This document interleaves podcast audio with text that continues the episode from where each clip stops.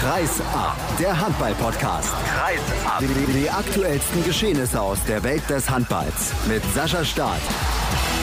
Es ist Weihnachten, aber das heißt ja nichts. Da können wir nicht einfach Pause machen, auch nicht hier bei Kreisab und erst recht nicht auf dem Weg nach Polen mit Patrick Grötzky, der zwischen Sicherheitskontrolle und Boarding am Flughafen ein paar Minuten Zeit gefunden hat für unser wöchentliches Gespräch. Guten Morgen. Guten Morgen. Ja, was soll ich sagen? Sicher hast du schon Interviews mit ein bisschen mehr Vorfreude gegeben als das hier, müssen wir nicht drüber sprechen. Wie geht's dir nach der deftigen Niederlage beim THW gestern? Ja, ging schon mal besser auf jeden Fall. Ähm, die Nacht war nicht ganz so gut, äh, war auch nicht ganz so viel Schlaf und äh, ja, es hat sich alles natürlich äh, schlecht angefühlt, aber ich glaube, wir sollten uns jetzt daran nicht zu sehr aufhalten, sondern wir haben ja auch in zwei Tagen noch ein wichtiges Spiel gegen Magdeburg und darauf gilt sich dann irgendwie auch wieder zu konzentrieren. Letzte Woche haben wir uns darüber unterhalten, wie schlecht du nach intensiven Spielen einschlafen kannst. Jetzt hast du gerade schon gesagt, es war wenig Schlaf. Wie lange hast du gestern dafür gebraucht zum Einschlafen? Ja, dadurch, dass ich die zweite Halbzeit auch nicht mehr gespielt habe, ging es ganz okay. Ich habe vielleicht halb zwei oder so habe ich geschlafen. Gegen Ende der ersten Halbzeit gab es dann diese Situation, in der du alleine auf Niklas Landin zugelaufen bist. Die Bewegung sah schon relativ unrund aus. Was genau passiert?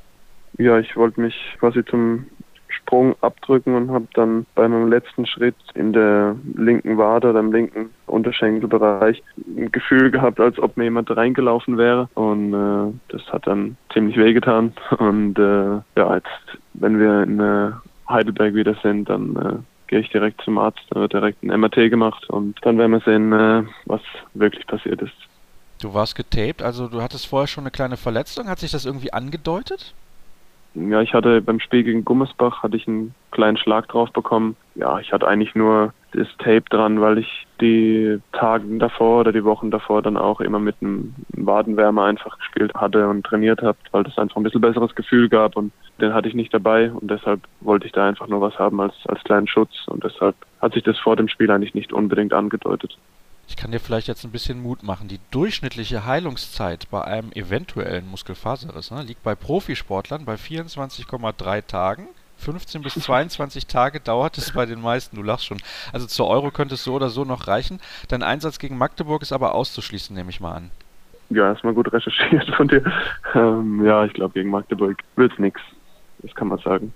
Gut, das Risiko wäre natürlich auch extrem groß. Da passt eine Hörerfrage ziemlich gut zu, zu dieser Szene. Wie gehst du als Außen mit der Belastung in der Bundesliga, Champions League und im DAB-Pokal um? Gefühlt spielst du ja immer durch. Ja, das ist eigentlich auch das, ja, das Positive oder das Gute, was eigentlich so die letzten Jahre bei mir war, dass es trotz der Belastung habe ich recht wenig irgendwie, recht wenig kleine Wehwehchen und deshalb kann man das glaube ich auch nur durchhalten und klar muss man äh, fit sein, dass man das, dass man das alles schafft, aber auf der anderen Seite ja, muss man auch schon schauen, dass der Trainer das dann auch ein bisschen dosiert, gerade in den Trainingseinheiten. Und äh, das macht Nikola nicht ganz gut bei uns, gibt uns dann auch mal Pausen, wenn er, wenn er merkt, wir brauchen Pausen. Und ich glaube, nur so ist es auch möglich, die Belastung durchzuhalten. Insgesamt war Kiel einfach zu gut, muss man dann aber auch mal neidlos anerkennen, oder? Ja, die waren gestern deutlich besser als wir. Das muss man auf jeden Fall, auf jeden Fall sagen. Aber die Höhe der Niederlage war trotzdem nicht das, was eurem Anspruch entspricht. Nee, überhaupt nicht. Ich glaube, an so einem Tag, ja, wo man einfach dann auch sagen muss, dass man einfach ein Stück schlechter war als Kiel und äh, Kiel wirklich einen guten Tag hatte und natürlich einen richtig guten Torwart hinten drin, dann äh, ja, kann man sicher auch akzeptieren, dass man, äh, dass man verliert, aber die Höhe tut dann schon sehr weh, weil man dann eben dann auch das gute Torverhältnis oder das deutlich bessere Torverhältnis gegenüber Kiel dann auch noch so ein bisschen verspielt hat und das, das was nochmal so ein bisschen zusätzlich wehtut. Wirst du trotzdem ein entspanntes Weihnachten feiern können oder trübt das bei dir jetzt etwas die Stimmung auch in Kombination mit der eventuellen Verletzung? Ja, also ich glaube sicher schon schönere Weihnachten, muss man muss man ganz ganz klar sagen, aber trotzdem äh, ja, freue ich mich einfach an, auf einen Abend mit der Familie zusammen und da kann man vielleicht von den anderen Dingen, die passiert sind, auch ein bisschen einfacher Abstand gewinnen. Dann die klassische Frage zum Abschluss am 24.12. Was gibt es heute Abend denn zum Essen und von wem lässt du dich bekochen? Denn ich behaupte jetzt mal ganz frech, selber kochen wirst du nicht.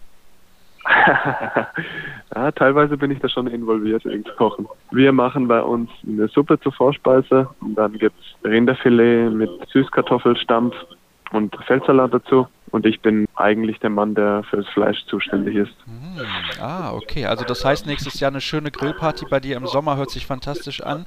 Und guten Appetit auf jeden Fall. Also da läuft mir das Wasser im Munde zusammen. Das hört sich super an.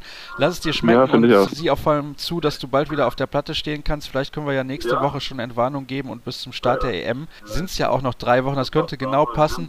Also irgendwie wird es schon reichen und genau wie dir natürlich auch allen Hörern ein frohes und erholsames Weihnachtsfest am Montag. Hören wir uns schon wieder, ist ja klar. Dann mit einem kleinen Jahresrückblick. Bis dahin könnt ihr gerne bei facebook.com slash kreisab oder bei twitter at kreisab.de vorbeischauen. Also euch allen ein schönes Weihnachtsfest und bis nächste Woche dann. Von mir auch schöne Weihnachten an alle Zuhörer und an dich natürlich auch, Sascha. Dankeschön. Also bis nächste Woche. Tschüss. Ciao.